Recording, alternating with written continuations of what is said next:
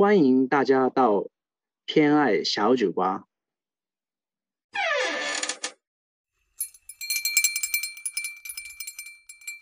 はい、では皆さんこんばんは。えっと前回に続いて、えっとアート文化史でルネッサンスの話をしているんですけれど、前回に引き続き一郎さんから次のトピック、前回はねルネッサンスとは何かっていうところについて、まあ歴史学なのかなあれって。歴史歴史のね。うん歴史学とか。うんうん。そういう視点からのお話をもらったので今回はさらに中世絵画の話からかなっていうところからいきたいなと思いますので本日もよろしくお願いします。はいよろしくお願いします。はいはい。うんではまずはですね、中世絵画と中世の絵画と、うんえっ、とルネサンス時代の絵画って一体何がどう違うのかっていうのをちょっと、うんはい話していきたいかなと思います。はいはいで中世の絵画っておそらく皆さん見たことあるのは教会の絵とかあとはうんステンドグラスとかみたいなところはいはいがはいすごく近いかなと思うんうんでうんうんそれを見た時のおそらく皆さんの第一印象ってめちゃくちゃ下手くそじゃないかっていうところだと思うんですよ。まあステンドグラスだしね。あ ステンドグラスだったりとかあとうんうんうん壁画とかになってくるんで、す。はいはいはい。うん壁に書いてあるようんうんで思う思うところなんで下手くそかっていうとうんうんおそらく写実性がないってところです。うんうんうん絵で見てるような絵じゃなくて、うんうんうんなんていうか極端なこと言うと棒人間のような絵が並んでいるような感じになると。うんうんうんなのでここを中世絵画の中で言うと記号性っていうんですねそれを。うん記号性？記号性、うん。はい。うんうん。で記号性ってどういうことかっていうと当時中世はあの教会の力が強かったのでうんうんその聖書の中の場面をうん。うんこの場この絵の中は何の場面かっていうのをちゃんとこう合致させないといけないんですね。うんなのでなるほどなるほど。うん。はい、聖書の中の場面に登場するその場面を具体的にこう表すためのものとかうん。人とかうんうんうんっていうものをあの絵画の中に必ず当てはめないといけないんですね。うん。例えばで言うと,、うん、と槍と丘とかうん。十字架、はいはい。ムチ打ち、うん。処刑茨のこの冠って言ったら分かるのって、うん。イエス・キリストの処刑じゃないですか。っていうように、うん。この要素がないと中世絵画ではイエス・キリストの処刑だっていうふうには見なされないあ見なされないんだ。見なされないっていうかおそらく見てもらえないと思うんです教会の中から。茨茨の冠がないとか。はい、茨冠がないとか、十字架になってないとか、だから記号なんですね。うん。なのでそれをなんかうん分かんない人言葉が分かんない人とか、聖書読めない人が見ても分かるんですよ。茨があってうん十字架に貼り付けにされていて槍でとどめを刺されたって言われたら、あって言ってあの絵かってうんあのステンドグラスのあそこの部分だうんうん。分かるんですよ。うんうん。なのでたとえなんていうかその写実性を論外部外視にしてうん。イエス・キリストを巨大ななんか巨人みたいにして頭めちゃくちゃでかくしてうんこう茨の冠が見えるようにすればうそれは処刑の絵になる。ん。なるほど。はい。絵っていうことよりもその本当に記号っていうかキーワードみたいなものをキーワードをちゃんと入れないとこれですっていう。入れないと認めませんっていうふうに。それ認めませんって言ってたのは教会？それともはい、教会です。あ教会が認めなかったんだ。はい、認めないっていうよりも、うんうんうんおそらくゲルマン人とか布教をするためにうんうん不可欠だったと思うんです、そういう記号性っていうのは。ああなるほどなるほど言葉も伝わらない初めての人たちに何かを伝えていくってためには必ず入ってなくちゃいけないものだったんですを必ず入れてかつ見えやすくするってなるとはいはい遠近法なんてものはもうなくなるわけです。うんうんうん。なるほど。なのでうん。当時のその絵描きの人ってアーティストっていうより職人とかうんうん言われたことをそのままやってね作業者とかに近いうんはいはいはい、うん、なるほど、うん、なので中世絵画とか宗教画って作者が誰かわかんないんですよ。うんうんうんうん。誰が描いたかわかんない。うん。作業者なので、うん。その作業者って人は見るからに地位が低いのでうん。これは自分の作品だっていうふうに署名をすることもなければうん。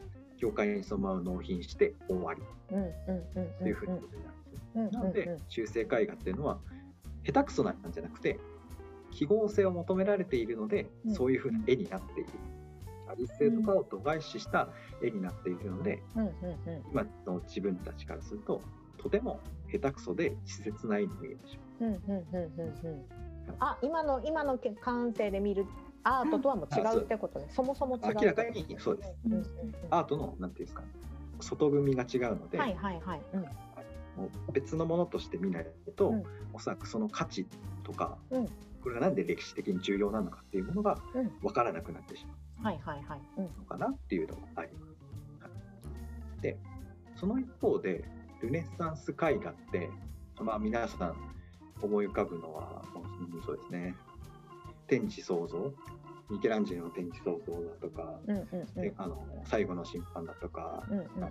モナ・リザだとかはいっていうのは、見て分かる通りまず一つ目として写実性が高い。うん。うん。明らかにうんと中世絵画のような形式にとらわれないんじゃなくて見えたままを見えたままに描くっていうスタイル。はい。はい。うんうんうん。なので、まあ、スタイル的にはなんか自然主義とかっていう風な感じに近いう。んうんうんでさらに立体的でさらに陰影までつけ陰影もつけて背景とか建物にも奥行きを感じるようなうん。立体的な絵が描かれるようになる。うんうんうんでなんでこれが描かれるようにかなったのかっていうのがすごく難しいところでうん。これがもうルネッサンスがなぜ起きたのかとほぼ同意義に近いと。わからない。ろなので分からないんです。なるほどなるほど。そう。まあ始まったのもその教会の中からうん。教会に発注された絵から始まってるのでうん。本当に分からない本当に別のところから現れてそういう絵を描いて描き出してきたっていう風になるとその人がそういう風に思ってそれが評価を得てうん広まったっていう風に言えると思うんですけどはいはい。教会の宗教画からそういうところが見え立体的な絵が分かりあの描かれ始めてるので本うん。当に分からない。確かになんか矛盾してますもんね。うん今の流れを聞いてると。矛盾した絵が並立してうん逆に、でその記号性っていうのは少しずつ失われていく。うんうんうん。でもう多分ミケランジェロまで行くともう圧倒的に迫力が違うのでその迫力でもってキリスト教の権威を高めようっていうふうなのはわ、もう分かるんですねうん1500年代、うん。一郎さんの背景のねミケランジェロね。うんはい、ミケランジェロこれピエタって言うんですけど、もピエタってやつ。有名なね。うん。うこのレベルまで行くと圧倒的にもう格が違うんで、うん。中世画と、はいはい。うん。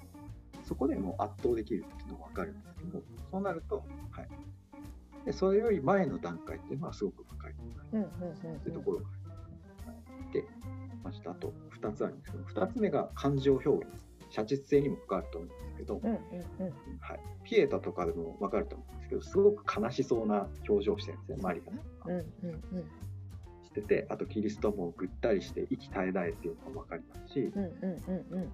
そうです最後の審判とかで見て分かるのがもう、うん。イエスがこう手を振り上げてこう振り下ろすシーンをこう感情豊かに表されてうんうん。いるというふうな感情表現。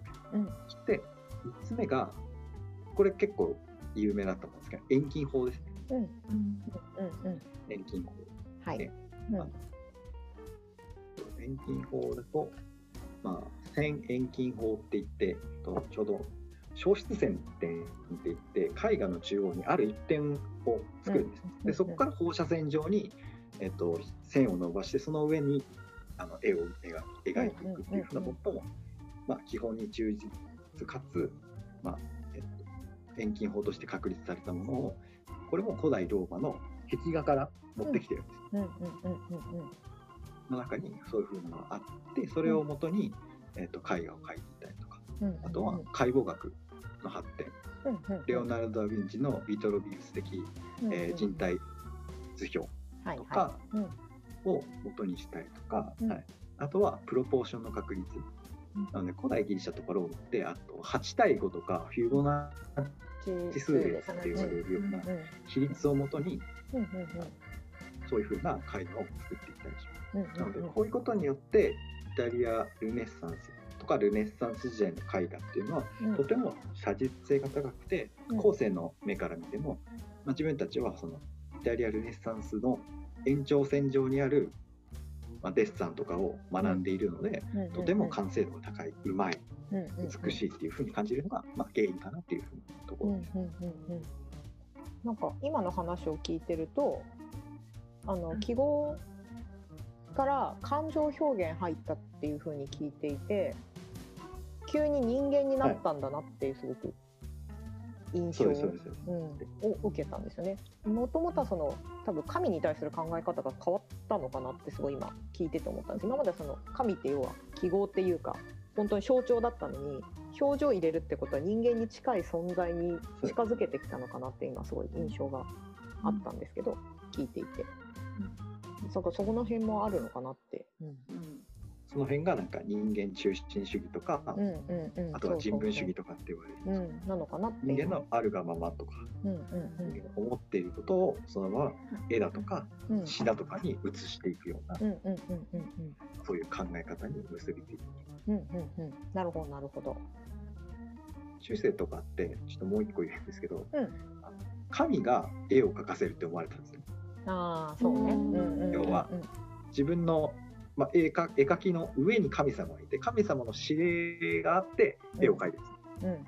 神の言ってることを絵に起こしてる。うんうんうんうんうん。でもあのでもでもではない。ルネサンスだと自分の中で見えたものを元にしたいてるので、うんそこも人間中心人間中心主義とか人文主義とかってうんいう、まあ、絵画のゆえんうん。たるかなっていうふうなとこ。ろ確かに確かに。うんうんうん。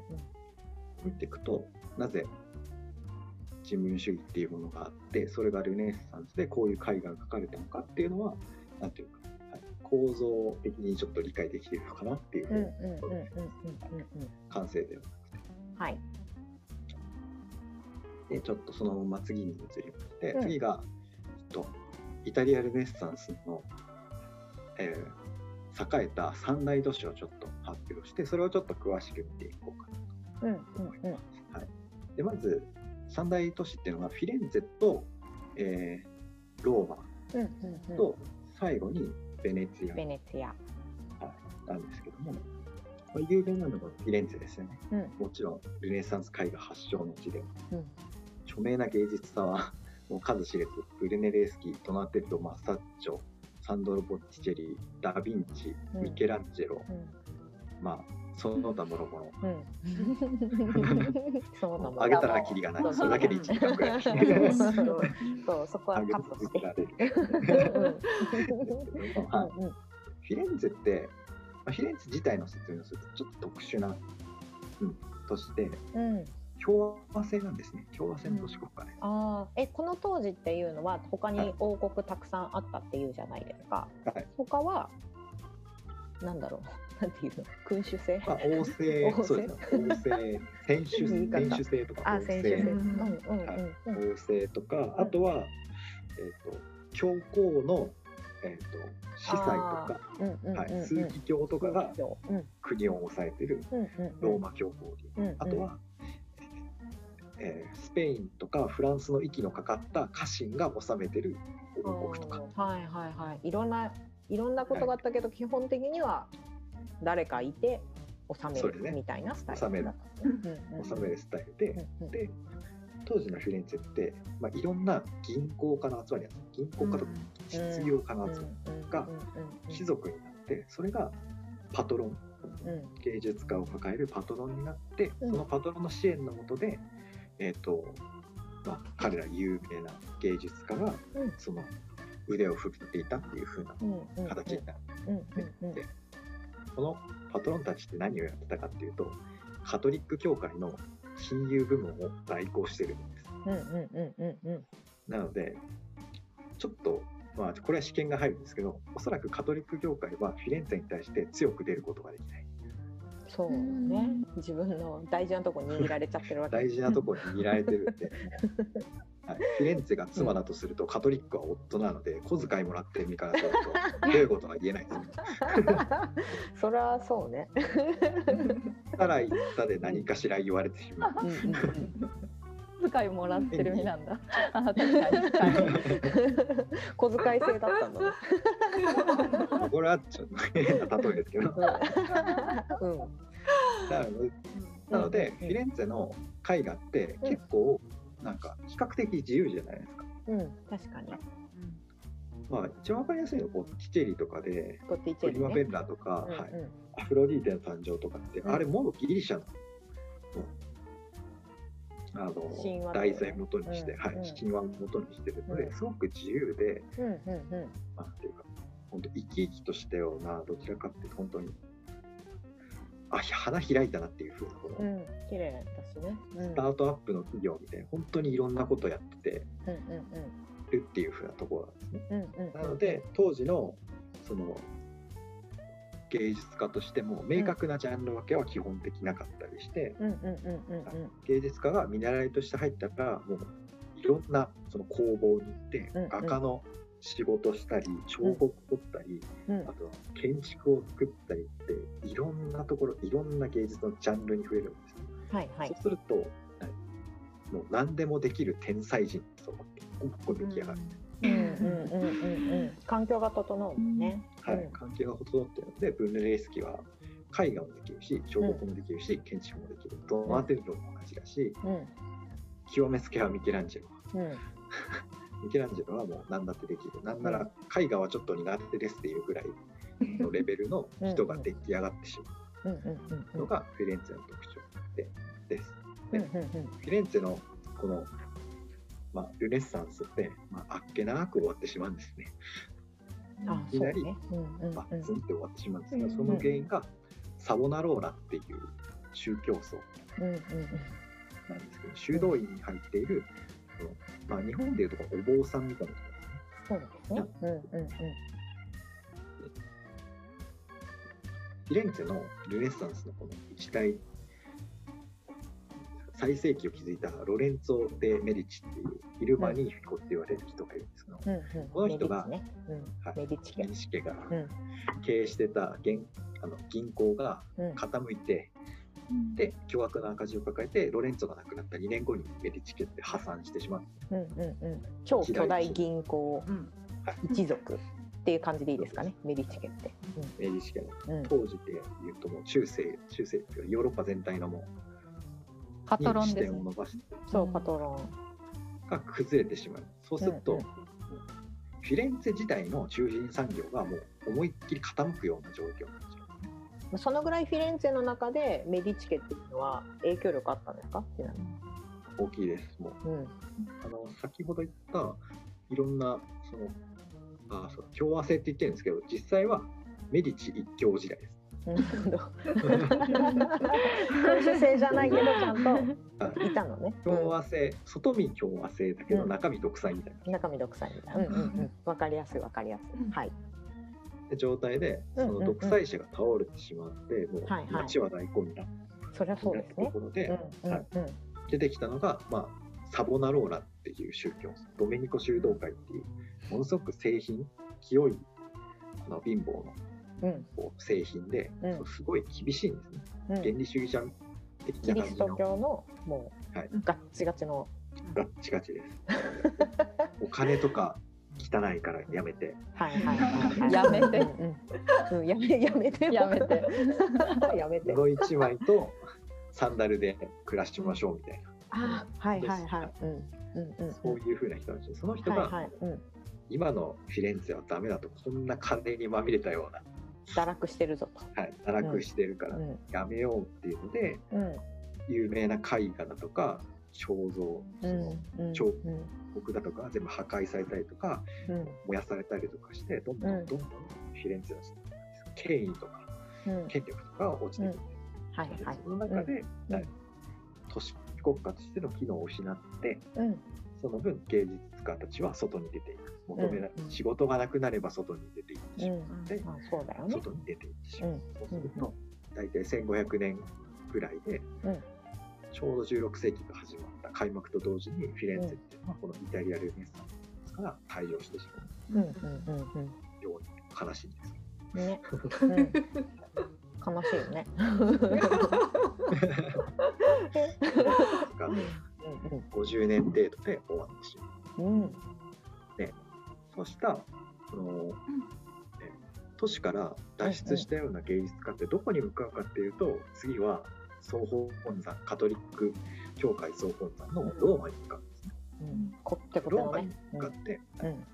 向かっていってそのローマでも著名な著名な芸術家を挙げるとするとラファエロ、なるほどうんラファエロレオ10世のラファエロとか、うん。あとはミケランジェロティ、うん。ブルーナ・ローうん。とかあとはブラーマンテとか。うんうんっていう風なのが挙げれるんですけども、まあ、もちろんローマって言われたらカトリック教会の総本でお膝元ですよね。お膝元うんもお膝元うん。なんですけど、うん。なので当時の発注元パトロンっていうのはもろ教会になるんですね。うんそうですね。そうなっちゃいますよね。うん。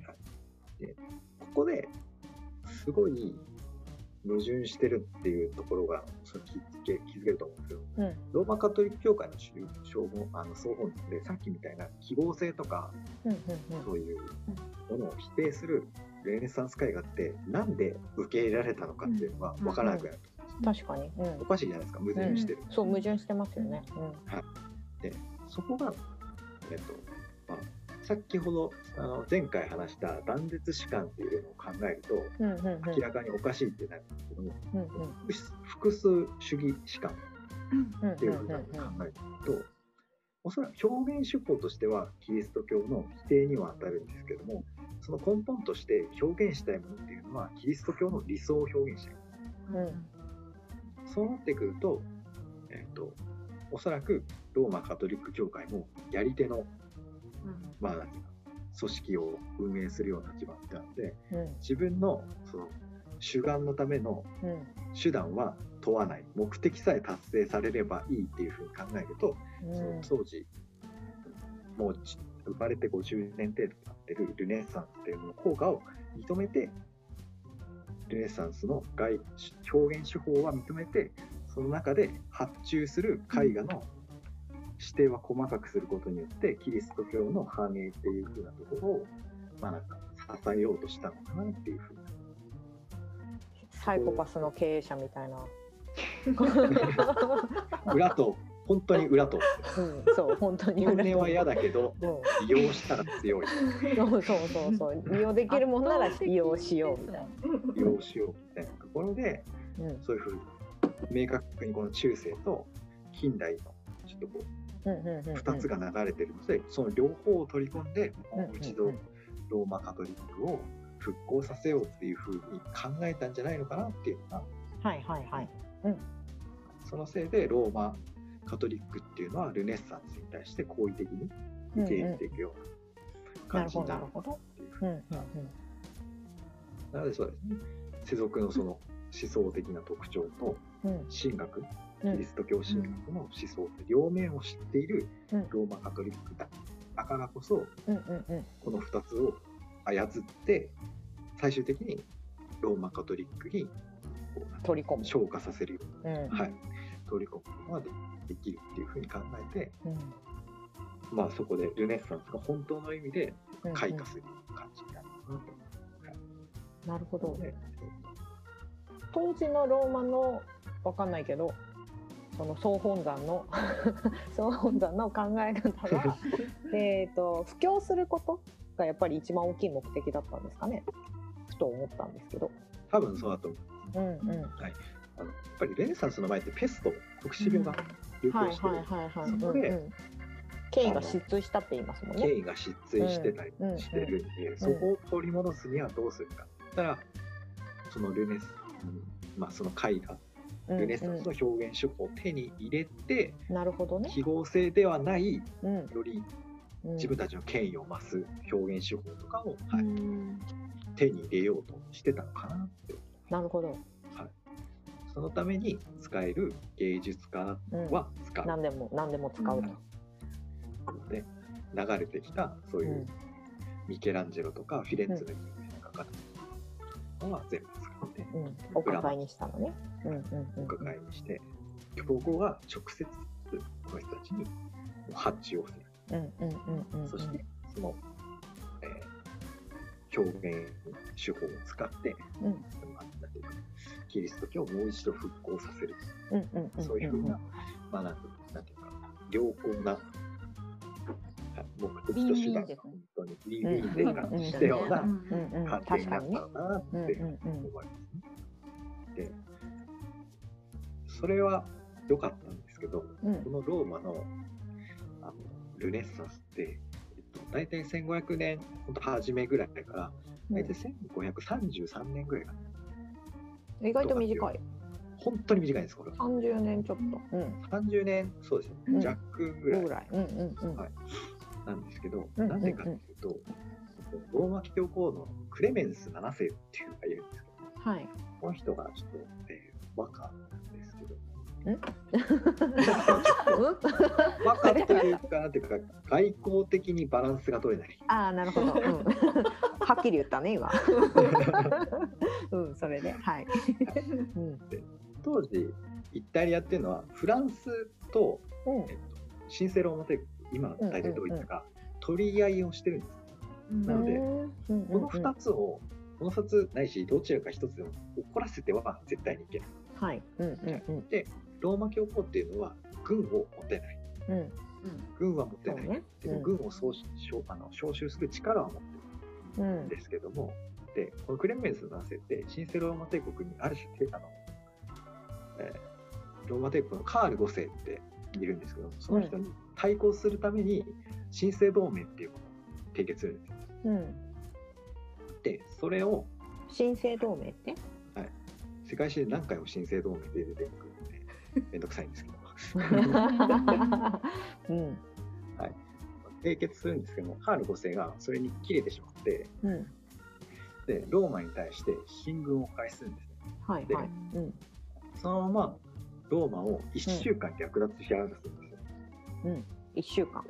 1週間。で、うん。そうするときに、システィーナ・レハイド、はいはいはい。とか、うんうんうん。最後の有名なところね。うんうん。有名なところが、新生ローマ帝国の傭兵の宿舎になってしまったりとか、うんうんあと、ラファエロが書いたアテネの学童っていうのを書いた、教皇の書斎があるんですね。そこが、あの、馬小屋になってしまったりすごいですね時代って。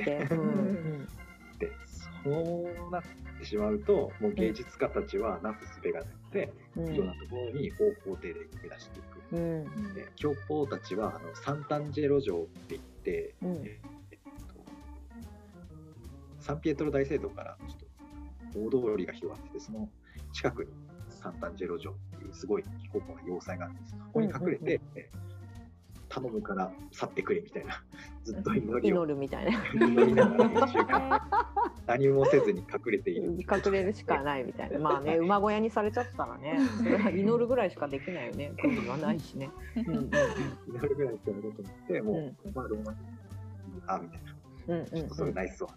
うんうんっていうので、まあ、人心が離れてしまって、うんうん。で、その後は、あの宗教改革の時代とかぶってくる。って、イエズス会とか、はいあと異はいはい。端審問、うんうんうん。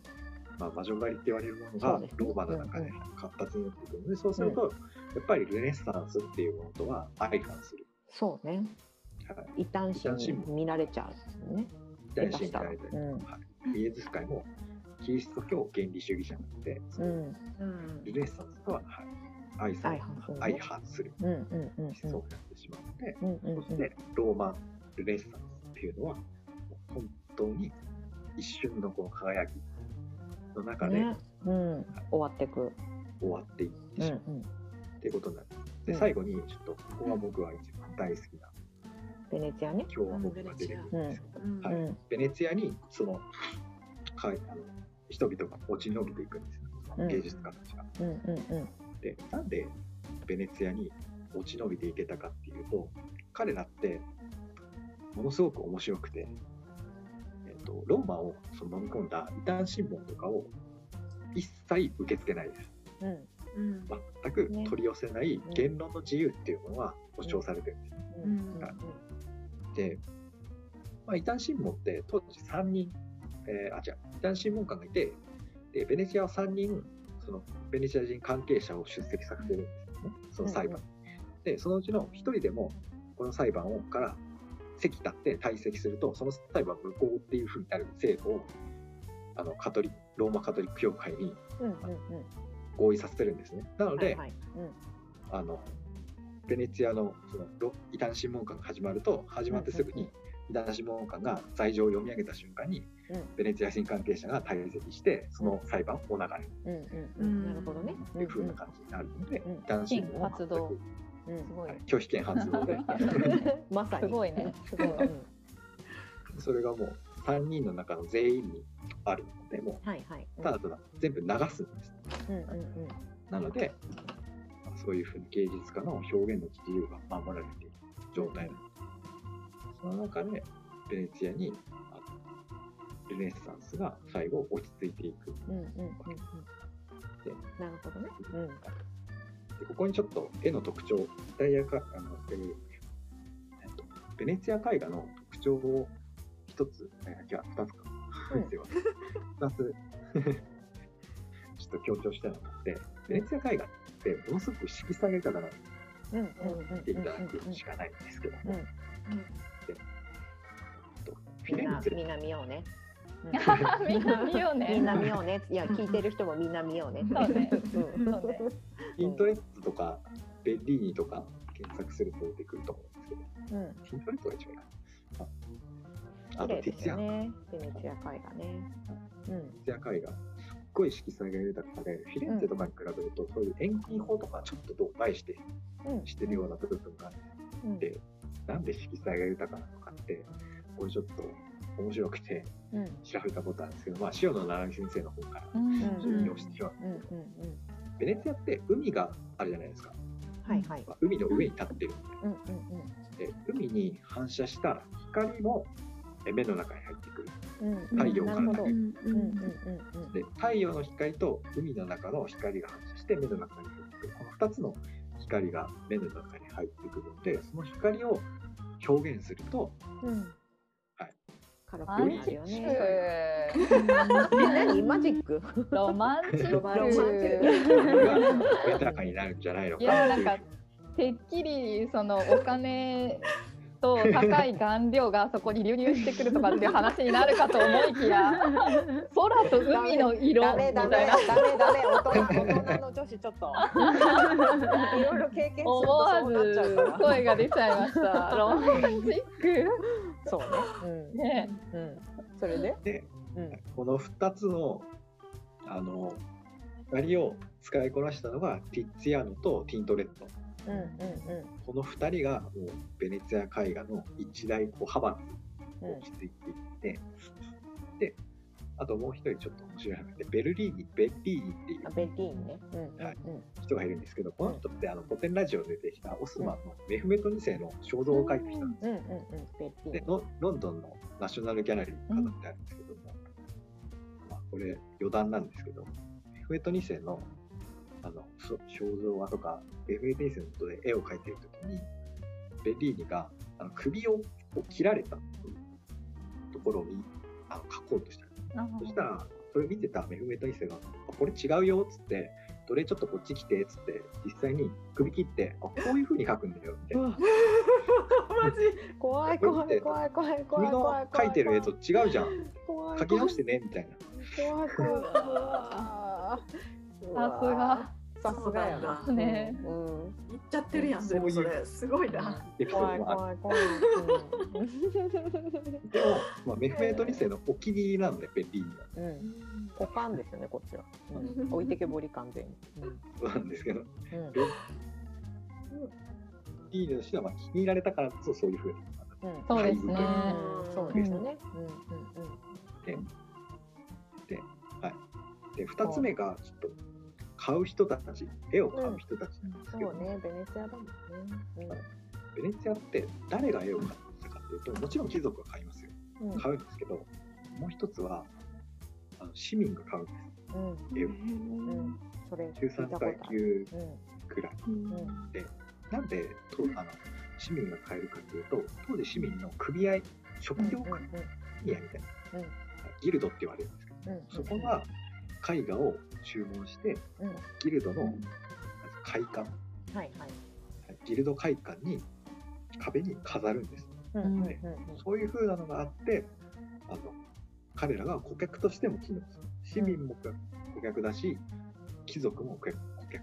うんうんなので、このベネチアって、しかも市民と貴族が対立したことは、歴史上、強いて言って2回、うんうんほぼないと言っていいうんぐらい内乱にがなかった国で、内乱がなかった安定した中で、この大量のパトロンを持って、持った中で、ベネツィア海岸って以後200年間以上、ヨーロッパ海岸の中心として機能し続ける。なるほどね。はい。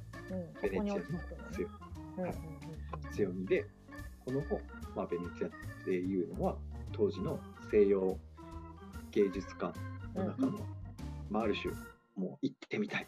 うんなるここほど。に行かなきゃ芸術家になれないみたいなところにうん最後落ち着く。うんこれが、はい、イタリアのルネッサンスが以上となります。あーもうあのうんとにかくベネチア愛だなっていうことそうベネチア好きなんだね、一郎さんね。それはね、知ってはいたからそうだなと思ったけど、終わりにするよ。面白いですね、でもやっぱり。面白いうん。でももうあの空と海が忘れられないです私は本当ですねここまでか かなり淡々と話してたのにそうそうみたいな。自分は言ってないですからね、塩野先生が言ってるんで。そうねそうそうねね、うん、塩野先生ロマンチストだからね。ここだけはちょっと借りて。そう、じゃあ一回切ろうかなっていうところで、次回はじゃあみちさんから、はい北方ルネッサンス。そうですね。ちょっとルネサンスの,、うん、あのさっき言ったそのさっきというか前々回にお話しした複数主義主観うん。に絡め、まあのに絡めてそのルネサンスがそう複合的に起きたっていうことの一つの事例として北方ルネサンスを、はい、メインでお話しできればと思います。はい。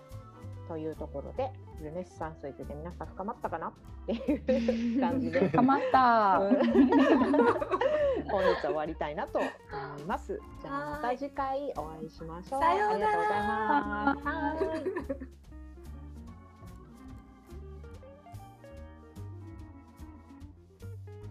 ご来店ありがとうございましたまたお待ちしております